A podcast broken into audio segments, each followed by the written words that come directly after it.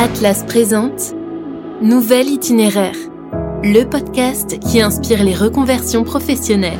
Saisir de nouvelles opportunités qui correspondent davantage à nos centres d'intérêt, nos valeurs, nos compétences, travailler dans des secteurs plus porteurs ou tout simplement besoin de nouveaux défis.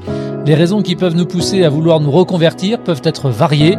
Dans Nouvel Itinéraire, nous partons à la rencontre de personnes qui ont osé franchir le pas de la reconversion. Nouvel épisode, nouvelle histoire, celle de Gildas. Bonjour, je m'appelle Gildas, je suis originaire de Bretagne et j'ai 59 ans. Nouvel itinéraire. Alors j'ai exercé plusieurs métiers dans ma vie. Hein. J'ai été euh, serveur, barman, euh, commercial, euh, acheteur pour des produits de prêt-à-porter provenant de Chine, distillerie et assureur. Alors ma première expérience professionnelle, elle a démarré à l'âge de, de 12-13 ans puisque mes parents tenaient un bar de pêcheurs. Ça me permettait de gagner un petit peu d'argent. Avant de me lancer réellement dans la vie active, en fait, je suis allé jusqu'en terminale et un bac que je n'ai pas eu à l'époque. Jusqu'à l'horizon de mes 40 ans, en fait, j'ai eu évidemment beaucoup euh, d'activités professionnelles. On va dire, j'ai travaillé dans l'automobile, dans le prêt-à-porter, dans le monde de la grande distribution et de l'alcool et dans le monde de l'assurance. Il y a une remise en question inévitable à, l'horizon des 40 ans qui est sur euh, le sens de sa vie, euh, sa vie de famille, sa vie professionnelle. Et donc ces questions bien viennent vous chatouiller un petit peu aux alentours des 40 ans et puis on essaye de trouver des réponses. Et ce que je décide de faire à ce moment-là, c'est vraiment de faire le point sur euh, mes recherches, c'est-à-dire me dire euh, quel métier euh, je souhaiterais embrasser à nouveau pour les 20 prochaines années. Et donc, je me suis mis à regarder mes annonces d'entreprises à vendre, à aller voir les banquiers, les sociétés de négoce d'affaires à, à vendre. Et euh, là, je m'arrête sur un dossier euh, transmis par une banque qui était un dossier d'une distillerie. L'affaire se fait, euh, les emprunts se matérialisent. Je rentre dans cette affaire et environ dix jours plus tard, finalement, la plus mauvaise nouvelle de ma vie arrive, certainement, c'est qu'on me dit que l'affaire que je venais d'acheter avait un passif, à l'époque c'était en francs, c'était l'équivalent de 116 millions de francs il a fallu que j'encaisse ce choc. Euh, évidemment, ça a remis très très vite euh, ma vie professionnelle en question et évidemment ma vie personnelle. Alors je dis ça avec 20 ans de recul. En termes de formation, ça a été pour moi la meilleure du monde. Elle m'a coûté très cher certes, mais ça a été la meilleure du monde. Et donc cette expérience m'a amené à euh, me tourner vers un autre métier qui a été le métier de l'assurance je me suis dit que l'assurance pouvait être euh, finalement pratiquement la conclusion de cette euh, expérience passée, c'est-à-dire je connais complètement l'entreprise. En termes de droit, euh, j'ai appris énormément de choses, les liquidations judiciaires d'une société, les dépôts de bilan. Donc c'était assez naturel d'aller pour moi vers les assurances, puisqu'il y a les histoires de risque, d'analyse, et donc ça me convenait finalement bien dans une première approche. Donc j'ai démarré mes formations d'assurance, j'ai créé ma société d'assurance de courtage, de courtier à l'époque généraliste que j'étais en 2018 avec une structure d'environ une quinzaine de personnes.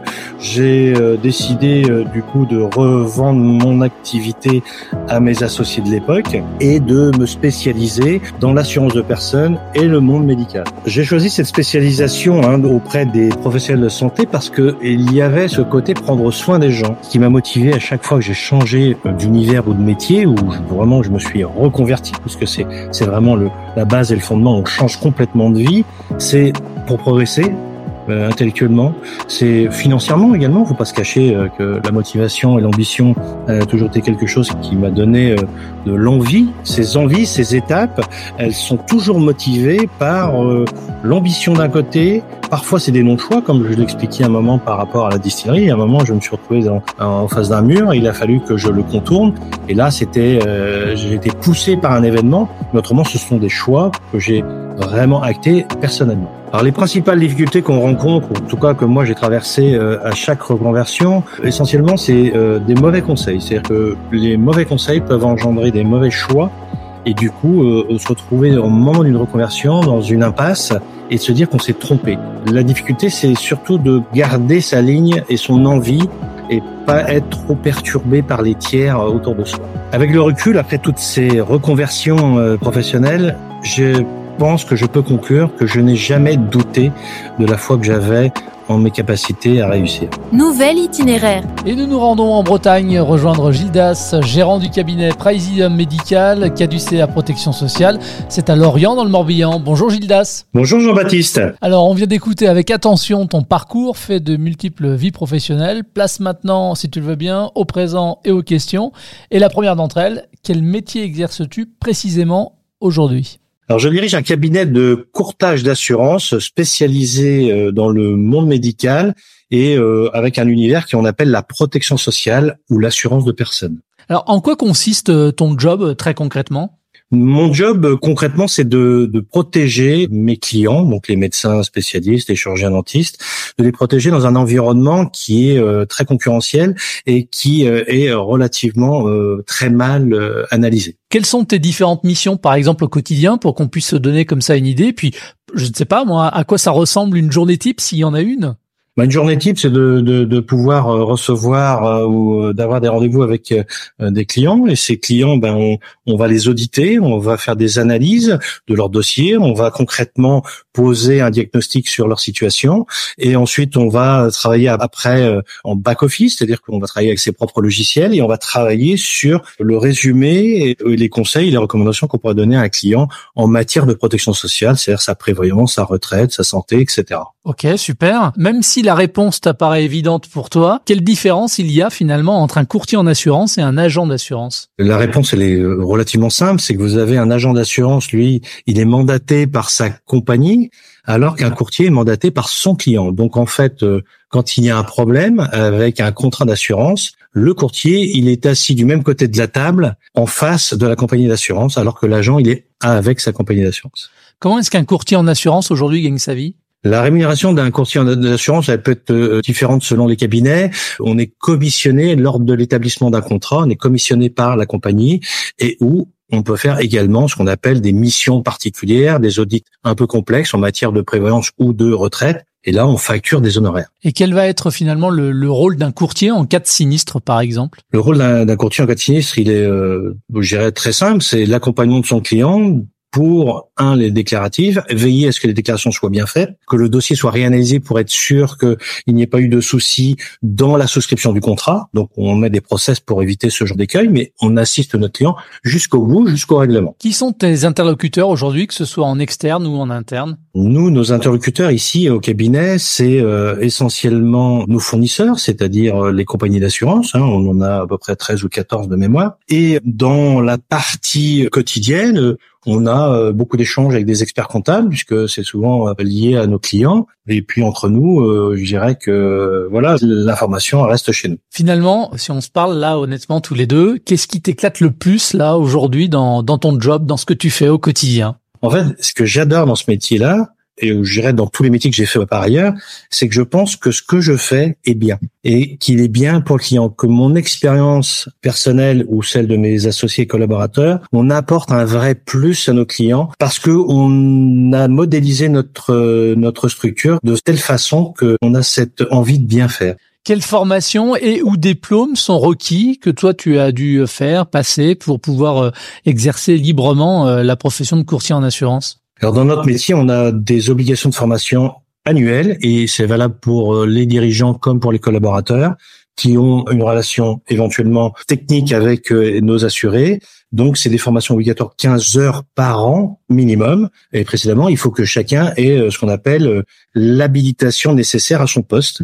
Il y a trois niveaux, AIS 1, 2 et 3 et euh, chacun doit rentrer dans une case et doit avoir ses formations pour pouvoir exercer euh, ce métier. Euh, si on parle maintenant des soft, les fameux soft skills à maîtriser pour pouvoir exercer cette activité, quels sont-ils? C'est avoir une capacité d'écoute, une capacité de synthèse. Hein, il faut savoir synthétiser les choses. Il faut comprendre ce qu'est un client, comprendre ses inquiétudes, ses angoisses, et il faut savoir rester sobre. Il faut savoir se maîtriser, maîtriser ses sentiments personnels, être quand même dans l'empathie et dans la bienveillance et dans l'accompagnement. Quelles peuvent être les, les, principales difficultés rencontrées quand on exerce euh, ce métier? Si je prends la profession en général, les difficultés que l'on peut avoir, c'est bien maîtriser la réglementation. C'est euh, par exemple le LCBFT, donc la lutte contre le blanchiment euh, du terrorisme et des etc. c'est tout le RGPD, c'est toutes les obligations professionnelles en matière de formalisme vis-à-vis de nos propres clients. C'est de plus en plus lourd et c'est à plusieurs tiroirs et c'est en permanence et ça prend un temps euh, de gestion très important il faut pouvoir être capable de construire des process pour ne rien oublier et être parfaitement euh, clair vis-à-vis de ses obligations professionnelles. Tout à l'heure, tu parlais, euh, si j'ai bien compris, de, de notion de d'utilité dans ce que tu faisais. dans quelle mesure justement ce que tu fais aujourd'hui fait sens pour toi? Alors, ce, sentiment d'utilité que l'on a dans le métier, ici, c'est valable pour vraiment toutes les personnes qui travaillent au cabinet, qu'on soit salariés ou associés, on a vraiment ce sentiment de leur apporter quelque chose. Donc nous, on essaye de rester très objectif parce qu'en face, on a des clients qui sont capables de comprendre. Notre exercice, c'est de leur donner, bah, leur expliquer les acronymes déjà, leur donner le vocabulaire et de leur expliquer le modèle de fonctionnement des contrats. Et une fois qu'on a fait ça, on peut leur dire et leur expliquer après ce qu'on appelle un audit hein, ou un diagnostic. On peut leur expliquer ce qu'on va faire et pourquoi on va le faire. Est-ce que euh, Gildas, ta carrière pourrait euh, encore continuer euh, d'évoluer? À l'horizon de mes 60 ans, hein, dans quelques mois, je me dis que je vais encore avoir quelques belles années devant moi. J'ai commencé à prévoir ma succession en interne et donc ça se passe très bien puisque c'est des gens qui je travaille depuis longtemps. Et par ailleurs, évidemment, euh, quand on a du savoir, de l'expérience, on aime bien le transmettre aux autres. Euh, le sentiment de donner quelque chose ou transmettre quelque chose à d'autres personnes dans différents métiers, que ce soit dans l'import-export, le prêt-à-porter, euh, éventuellement la reprise d'entreprise et ou évidemment tout le monde de l'assurance. Évidemment, j'ai beaucoup de choses à dire et j'aurais beaucoup d'appui à donner à des formateurs ou des, des structures de, de formation. Est-ce que tu pourrais du coup te lancer dans une nouvelle reconversion? C'est pas exclu. Donc l'idée, c'est faire de la formation et de transmettre finalement euh, les compétences qui sont les tiennes, quoi. C'est parfaitement ça. Ok. Est-ce que tu dirais que, avec le recul, tu as réussi toutes tes reconversions et euh, pour quelles raisons tu les as réussies? In fine, et la conclusion on pourrait se faire là-dessus, mais à l'âge que j'ai, toutes les expériences que j'ai eues, les bonnes comme les moins bonnes, j'ai appris la culture de l'échec, qui se transforme en expérience et qui forcément se transforme de façon très positive pour ce qui suit en fait. Euh, dans ma vie, c'est vraiment la conclusion que je pourrais faire. Allez, deux dernières questions pour la route. Quel conseil toi tu pourrais donner à d'autres personnes qui envisageraient justement une reconversion? Bah, La première des choses, c'est évidemment de pouvoir s'appuyer sur des tiers, donc des centres de formation, des organismes, des écoles, je ne sais quoi, qui pourraient leur aider à faire un diagnostic sur leur vie et les aider déjà à faire le point. Ça, c'est la première des choses. Il faut pas se lancer dans un dans un dossier sans avoir fait déjà préalablement un point et bien accompagné pour ça. C'est essentiel. Et quelles questions, selon toi, justement, il faut se poser avant de se lancer? Pourquoi je veux changer? Est-ce que c'est financier? Est-ce que c'est une question de valeur? Est-ce que c'est familial? Est-ce que c'est uniquement une contrainte professionnelle qu'on veut se dire je vais changer le monde? Et là, toujours même principe, se faire accompagner. Vraiment, il y a des gens dont c'est le métier et donc c'est essentiel d'avoir un très bon accompagnement lorsque l'on veut se lancer dans une reconversion. Évitons de partir euh, genre euh, je change l'herbe est plus verte à côté et hop je me lance dans le champ d'à côté et finalement on se rend compte que c'est pas là et, là c'est beaucoup d'énergie de perdu. Merci pour ton témoignage Gildas. Mais je t'en prie. Qu'est-ce qu'on peut te souhaiter pour la suite? Eh bien, de bonnes vacances. Eh ben, écoute, bonnes vacances alors. Nouvel itinéraire et plus de 45 000 salariés sont couverts par la branche du courtage d'assurance et de réassurance, avec des profils expérimentés et jeunes. Si près d'un quart des salariés a moins de 30 ans, plus d'un salarié sur trois a plus de 10 ans d'ancienneté. Les emplois sont stables, en CDI et à temps complet, et plus d'un salarié sur trois se concentre en Ile-de-France. Plus d'infos sur le site j'assuremonfutur.fr. Merci de votre attention. À très vite pour un nouvel épisode de Nouvel Itinéraire, un programme que vous pouvez retrouver sur l'ensemble de diffusion de podcasts. Atlas vous a présenté Nouvel itinéraire, le podcast qui inspire les reconversions professionnelles.